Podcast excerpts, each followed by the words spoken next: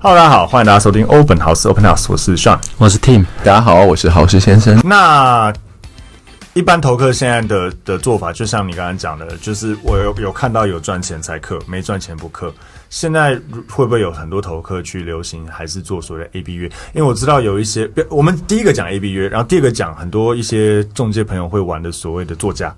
对，这两嗯那件事情其实我 A 们讨论 B A 一跟下作价其实都很像的，对啊其实就很是把像这个对成交价格，我就把它写得高了嘛，对让你可以去多贷款。但是因为现在也比较法令也比较趋严，那对呃银行也不是说你成交多少钱，它就可以认银多行少也不钱是嘛。直接认可对，约银行它也不太容易直接认可它要约看价，它要估最终价还是重新估值对，所以这个比例上面比较比较少了哈嗯，不能说完全没有，嗯但是比较少。那其实投资客现在大概有几种做法哈，那跟大家来这个一起聊聊。几种做法呢？一种做法就是它是创造价值型的，嗯它可能会把房子重新布置，嗯装潢了之后，它就卖掉。那么对最常见的是这种。那其次呢，还有一些投资客他的做法就是，我可能去买这个不点交的房子，嗯法拍的法拍屋不点的交，对我的不点交的，哦，或者是持份的，我将它去打一个变价分割，嗯，那我取得这个房子。那因为这件事情本身前面的技术难度成比本较比较高对成本也比较高，所以相对的它取得便宜，然后可能哎买行情以下，我就卖市场行情，对，也有这样的做法。嗯那还有一些技术纯度比较高的，譬如说它的价值可能就来自于阳台的补灯。嗯，有些老旧公寓是让它的阳台可能当时因为建筑技术规则的关系，嗯这样没有灯载进来，它是有的。那政府单位也允许你来做补灯。嗯以台北市、新北市来讲，房价很高，寸土寸金，你补登个两平的阳台，破百价差了随便就破百万了。对嗯也许它的价值就来自于这边。嗯嗯那另外还有一种呢，是分户型的投资客。对嗯，他本来比如说有间公寓，它可能六十平，嗯公寓四楼四，其实不好卖。超难卖，所谓四楼哦是总就是价总太楼高，四楼的四楼，对对嗯，它其实不好卖啊，因为这个总价带的客户，他可能有很多的家庭居住人口，对，这种总价带六十平的室内平数，肯定有老有小，有老有少，就还没办法对不对爬楼梯啊谁要跟你爬公寓四楼？而且他已经有那么高的预算了，你六十平，就算他对啊，一平你总价50万乘上去就也是三千万的公寓，而且那公寓也没有车位。对那这样的家庭居住人口一定有开车的需求，嗯，对，所以就变成卖不动，卖不动，即便再便宜也卖不动。嗯，这时候就会有一些分户型的投资客把这样一个产品隔成两房，隔成三房，嗯可是你想说，哎、这好像很简单哦，我就找。那个装潢公司来装潢跟我说嗯没没有有，没有没有它其实，在法规上面，对你还是要很了解。对我现在现在像双北的法规也不太一样，嗯，哦，分户有相关的难度啦，因为分户你要取得独立的权状，嗯，独立的水表、电表、瓦斯表，哦，你还要直下层的一些相关同意，对那其他邻居的同意，对哦，你同层如果开独立门的话，还要对门的同意，其实细节很多，我今天就不细讲他们的一些相关手法，嗯嗯，嗯那再来贷款。我、哦、买一个三千万的房子，跟买一个一千万的房子，它的贷款的人的财资力也不一样，嗯所以技术含量比较高。嗯嗯，那你相对的买大平数，像是买批发价，你把它隔成小平数，像是卖零售价，嗯哦所以零售价的单价自然会高于批发价。是这个比喻很好。这个之前我们也常在跟听众讨论，就是当你的我们常讲的总价带、对啊总价带这件事情，就是譬如说台北市，像前几天我们有看到一个板桥的案子，对，那个这个说出来可能听众不相信啊。那天你没有去哦，我没去，但是我也是看到大家分享出来我们有照片、影片，那天我对对有去，然后你有好去 多人。对对对对对，就是大概跟听众分享一下，就是板桥亚东医院附四川路门牌了，然后不讲哪里，但是反正四川路门牌，然后有个房子，一个公寓三楼，然后总价大概一千一，他开大概一千一左右，嗯，但是他大概使用有三十平，你看室内装潢又不错，对，大概听几年的说装几潢啊年而的已装潢而已，对，那呃，他那时候是约什么晚上七点半开始看屋，然后然超后多人的，那个照片应该有上百上百百人，应该有四五十组的买方对，四五十组的买方不是四五十个人，因为还有中介，对还有中介还带家人，带家对人，对对，绝对破百人，人然后人多到就是邻居来报警，那你知道中介都穿那个黑西装，嗯对而且在对冬天，对对对一群黑衣人，对对，你看那个照片上有警察，对就很夸张，然后大家就觉得说，到底什么样子的案件可以这样？其实这就是因为它总价它总价低啊一，千万可以买，算是新北市，可是一千万以现在的市场氛围可以买新北市三十平隔个三房，轻轻松松了。对啊而且又有呃这个六年六七年的装潢，嗯，其实这个东西是哦买不到的，几乎买不到。其所实以嗯是这样讲然后就是说你会喜欢的房子，其实别人也会喜别人也会喜欢欢，对，嗯大家的逻辑是一致的。嗯相对来说，你买了大家都喜欢的房子，未来不管你住多少年，嗯，你要卖的时候也会好也卖啊会好卖，对因为对你喜欢的，你喜欢面公园，一定也很多人喜欢面公园对。你喜欢二滨楼上，可能没有人喜欢。嗯对那讲实话是这样子，对嗯二滨附近，所以你喜欢的自然，也许你的入手成本不是那么便宜，可你卖的时候它有它的稀有性，对对，会是做这样的考量。对，而且刚刚豪斯先生有讲到另外两个东西，有一个就是阳台补灯，我也跟听众解释一下。简简单来说，就是如果你去跟中介看房子，你看权状上面，呃，或是看他给你的资料上面有写主建物，对，但并没有写附属建物，没有写附属建物，但你现场看发现，哎，其实有有阳台，应该是有阳台的情况。大部分这种就是所谓的阳台卫灯。嗯，哦，阳台卫灯的话，有一些、呃有心人士就可以去，如果他判断那个是因为能不能补灯是不一定的啦，对对，但是如果他判断是可以补灯的情况下，他可以买来，然后再做补灯，对补灯之后他也不用卖的特别贵，他其实就是一样行情卖，可是多了三平的阳台，对他就我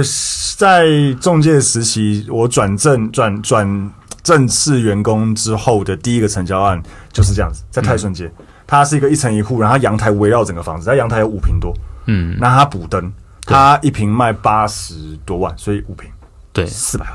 啊，跟大家补充一下，不是看房子没有阳台就有的补灯，很多是推掉的，要有点、啊要有点经验。先 看先看资料本身对是不是对有对附属建物啦，对这是蛮蛮准确，就是附属建物有没有在。对，呃，就是如果它附属建物是空白，空白的，那因为大部分的房子几乎都有阳台，嗯所以阳台的呃，应该说有附属建物这个东西在对形状上面，对对所以如果它附属建物是空白，其实是有可能有可以机会老房子，然后没有附属建物，对，你可以去看楼上楼下。对像我家，我老家就是没有，就阳台会灯了。啊嗯嗯对，嗯就在在新店。那另外一个就是讲分户的部分，简单来说就是大家讲的分户，就像豪生先生讲的，不是说只是找装潢公司把它分个几间套房就叫分户对哦，是他要能够把它分开来之后，然后符合某一些呃比较细的政府法相关规，的我们规就定不讲了。但是他要能够取得独立的门牌、独立的权状、独立的水电瓦斯表，嗯他才叫，因为这样才可以独立买卖。对所以像刚才讲的，如果是个六十平的公寓，它把它变成二十二十二十平，对啊，瞬间它三个的二十平，它的价格，因为假设你当初呃五十呃六十平的房子，可能一平只能四十万，对因为总价太高，是两千四百万。但是你变成一户都才二十平之后，你总价你单价如果冲到六十万，嗯对啊其实也不过才一千两百万。对对，所以这样子的时候，你简单来说，你就是你买三千，你可能可以卖三千六，甚3600至超过。对，这就是我们讲的一个分户的一个玩法。刚刚阳台那部分哈，我们再补充说明一下。其实这几年台北市，嗯，或者是整体中华民国的法规有变化，嗯，之前露台是可以补灯的，哦，嗯对，但现在露台没有办法补灯，嗯，所以几个指标，一个指标就是。假设你看你的同位置的楼上楼下，嗯，曾经有补灯过阳台，嗯，对，基本上几率就很高，对可以补灯，但是也要特别注意到，如果你现在看的房子是一楼或者是顶楼，有可能会补灯不成。嗯 OK 我举例来说，你楼下可能都是阳台，你顶楼这一户当时它的规划是写露露台台，你是露台，你现在就不能登。嗯对哦，OK，所以这个是个专业知识。所以如嗯果说、像我们有公司就有员工，他们老家我帮他查过， 他楼上楼下的权状跟他不一样，嗯不一样嗯就差在阳台，所以他应该是可以补灯的。对所以这个就是要注意一啊下。那大家要怎么样可以去调到楼上楼下的呢？事实上是可以使用这个藤本，对二类藤藤本啊二类藤本每一个人都可以去调。对现在很方便，你不一定要到地震机关，对你连到 Seven 都可以来调。嗯，OK。那再来我想要问一下，就是说，豪斯先生有没有看过什么投资客比较，嗯，不要讲夸张。好，我们先讲比较夸，所谓的夸张，就是譬如说买菜如呃买房如买菜一样这样的行为，是不是真的很常见的一个状态？我觉得买房如买菜，嗯，真的很多投资客是这样子，对可能甚至于他没有预期今天要买房子，他可能就只吃个饭，接到一通电话，跑出去就买个房子，就是有的很多是不看房，他就可以买屋，嗯，那事实上这有一点点资讯不对称啊，为什么？因为他看的量本身够多，所以他可以精准的判断，对，这房子到底好还是不好，嗯，所以如果我们是一个自住型的客户，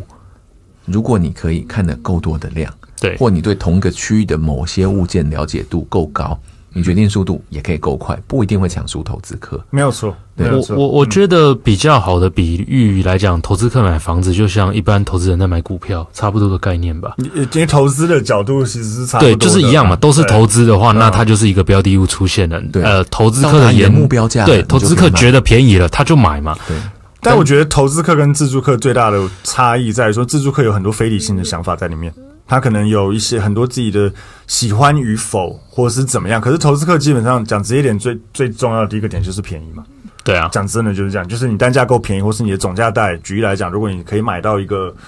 台北市可能入手 maybe，、就算地点有点鸟，但是可能入手公寓，然后可以隔三房，现在入手价可能八百万，对，其实这大概没死过人几乎就没问题了我吧觉刚。才得哎突然想到一个问题，嗯对，很有趣。你们有没有看过什么觉得很厉害，就是屋况很极品？极差吗？对啊，极差的房子，极你有看过什么这样？差哦极差常常看啊常对啊看呢、最差的要不要举个例？看过什么最差的？嗯，我想一下下，我上礼拜上礼拜看一个在呃吴兴街的号称当地的建小建商买的房子，一个小的透天一二楼，一楼对还有住人，他是买二楼，对，然后那个门一打开，楼梯间全部都垃圾，往上面全部也都是垃那你圾，有没有开门，垃圾就滚下来？呃，差不多快到那个程度。对，但那个是完全不能住人啊。然后顶楼什么防水全破，连铁皮雨遮都破了。嗯，对，这是我最近看过最差的。我看过一个房子是。一进去啊，满天神佛，地上也都是佛像，这个也是很恐怖的。嗯还蛮恐怖的，对，真的那蛮恐怖你想想的。看，如果我们是一般是自要住买客房子，对，，那我可能跟中介说没关系，屋况差一点，我可以自己整理。对，结果你打开了，佛像就掉出来了，嗯，你可能在里面不会待超过五分钟。对你大概就不会买。嗯对，同样道理，打开垃圾就滚下来，嗯，不要说垃圾滚下来，你如果外面踩到一个狗屎，嗯，对，今天被开一张红单，你可能觉得老天叫我不要买这间房子。哦，对对，就是刚刚你讲的可能非理一些性非理很性多非的理一些性在决里策面，或者说有一些是情感面的决策。我到那边我就觉得垃圾好多好臭，嗯对我看到佛像，我觉得嗯，还倒在地上，好像不是这么吉利，对你可能就不会买。嗯可是有些客群，比如像我们刚才投资资产型的客户，嗯，他可能找到这样的物件，他就觉得哎、诶好像找到宝藏了，对因为这些东西是可以改变的东西，对，不能改变的东西是什么？是屋型，是房子所在的地点，对嗯还有它的通风采光，这东西是花花钱无法改变的。可是如果你室内的装潢，因为有的房子很妙啊，明明楼地板很高，屋主就把它包的矮矮的，嗯，有把它拆掉之后变得很高，对诶一般的自助客反而就喜欢了，对所以变成有时候我们大家都要去练习一种，就是我把所有东西都拆光，我把这个隔间墙都拆掉，我重新来想，就像什么，像在玩积木，我们重新拼凑出一个好的格局规划，嗯，你才有办法从这些不晓得是不是黄金里面的东西去找到黄金，嗯，所以就变成是说，还是回到我觉得，如果自助客，应该说投资客，他因为要的就是便宜价差，然后他也因为这样，所以他愿意花更多的钱去做一些。可能自助客不愿意做的事情，譬如说他可能去把整栋楼做哪些，就是他他可以去，就像刚才郝志先生提到的，有些事情是可以改变的，对通常是花钱改变了。对啊，对，通常是花他可以花钱改变，可是自助客他会觉得说，我为什么要这样子？就是我买个房子要自己住，为什么要去讨好邻居，甚至要干嘛干嘛之类的？嗯但或者相对找老房子，其实有一个很大的优点，嗯，就是你可以把它做成你想要的样子，对你也不用担心说前手无主，他是不是曾经有隐瞒了某些事情，嗯比如说这边很重大的漏水啊、壁癌啊，不用你自己找人嗯修，这也是这个优点。嗯，那我们刚刚讲的是一些，譬如说买房如买菜，或是抢房子，像我们刚刚提到，可能上百人去看房的状况。那有没有看过？郝先生有没有看过一些比较我们讲非法的事情？就是投资客会做的一些这样子的非法的事情嘛，其实很常见的就是说隐匿凶宅，很常听嗯隐到匿的隐匿凶宅隐，匿凶宅。嗯过去曾经有人说，那我凶宅很简单嘛，我就是把它变成两个门牌、三个门牌，我分户了，它就不再是凶宅。嗯诶，对是这样子吗？不是哦，嗯法院判决下来还是凶宅，嗯还是一个逻辑，一日凶宅，终身凶宅，嗯，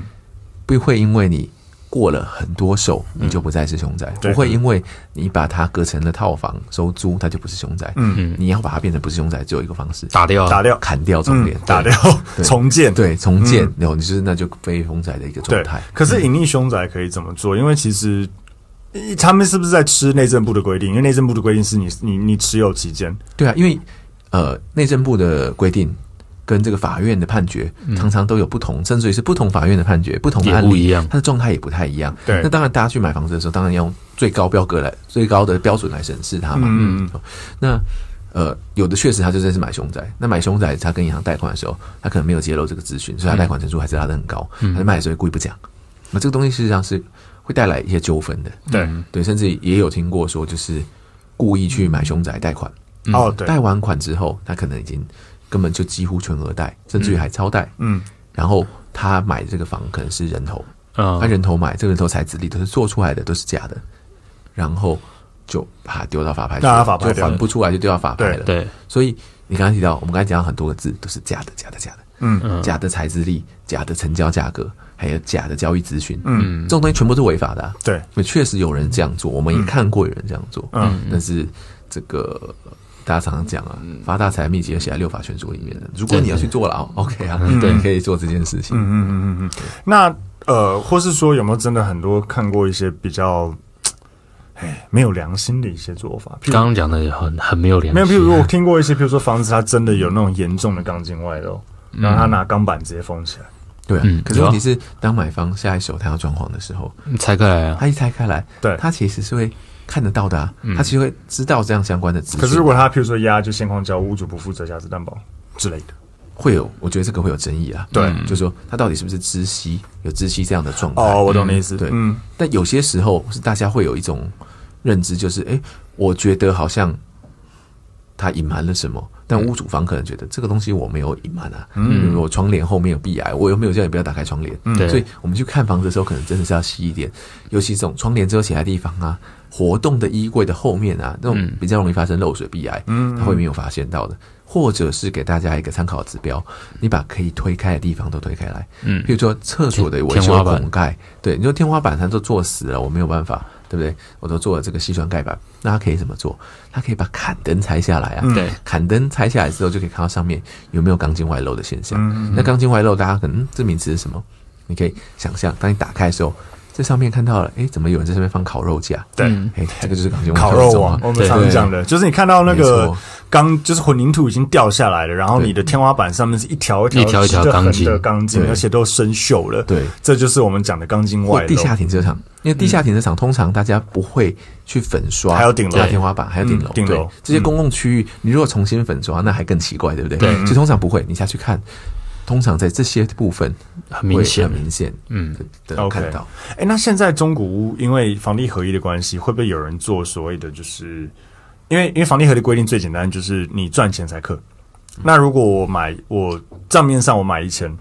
我卖我可不可以直接跟你我一样一千卖你，但是你现金给我？譬如说对我实际上卖你一千二，但这样会有一个状况，嗯，假设有一个人同意了，买方说 OK，我现金很多，我全部都用现金买，我让你把它写低，嗯，对，看起来在这一次的交易中没有任何问题，嗯，可是，在未来他拿出来卖的时候，它的这成本就房地合低约啊的问题，对对他啊房地合约的回到买方头上啦、对对他卖的时候，他的成本他的变成低本了它，低的啊成本变得很低啊。这就是对 A B 约常出问题的地方。对啊，其实当这件事情发生的时候，这买方他会怎么做？肯定回去找原屋主的啊，对让他佐证我金流就是怎么样。对我当时明明花了一千两百万跟你买，对，哦，那其实其中的两百万，是这个你我们叫没有你叫写的我你付叫就现我直是接如果给你拿钱现金，也没有任何签收的单、签收条文，所以签收就会有争议，嗯对啊，就就会会有有纠纷这就了。会有纠纷啊。啊哈，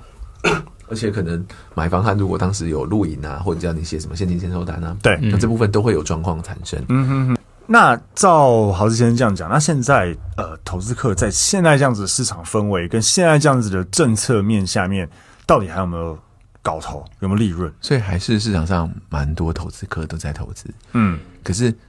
投资客是不是每一个都赚钱？其实不一定，嗯其实不一定，因为投资客当然预期他都能够获利嘛，但是对并不是买一个旧的房子。我们刚才讲到很破烂的，或者是说很极品的房子，你拿来装潢就已经可以获利，不一定。嗯，你把它美化了，也许你的总价带还是不对，也许你的产品别还是不对，嗯，或者是你是一些有问题的房子，嗯，好，比如说它可能有一些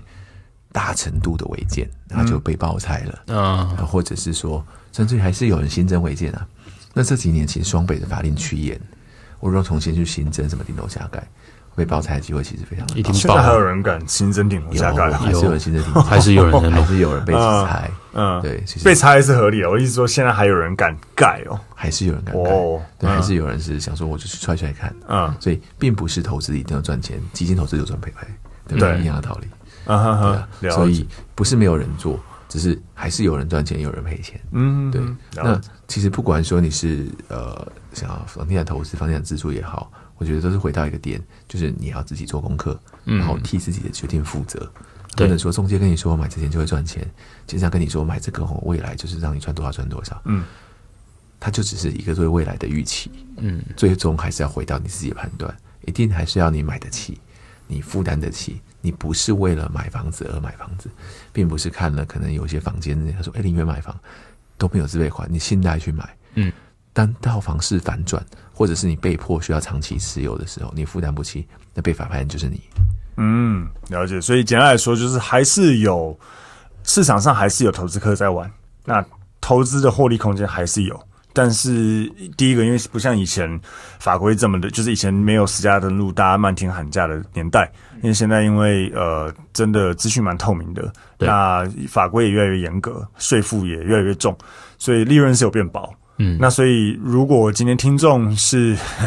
想当投资客的话，可能也要自己要三思啦，就是自己要先有那样子的，要做功课，一样都是要做功课经验啊，可嗯而且可能要缴学费，哎，对，因为它有很多层面在里面，不是说你对看到一个便宜的房子就一定能买，对，而且你可能还有贷款问题、人头问题等等的。嗯，那再来就是呃，就像豪斯先生讲的，市场有赚有赔，嗯，对，大概是这样子的氛围。因为那要做很通盘的考量啊。嗯是举例来讲，税负层面啊，装潢的部分呢、还有当你看到很棒的房子的时候，你能不能够很快的带所有的 key man 来做决策？嗯这个都会影响到，嗯，你能不能够买到一个很甜的价格？中介讲的 Apple 案，对嗯 OK，好，那我们休息一下，我们待会回来再讲另外一个关投资客相关的话题。好，拜拜。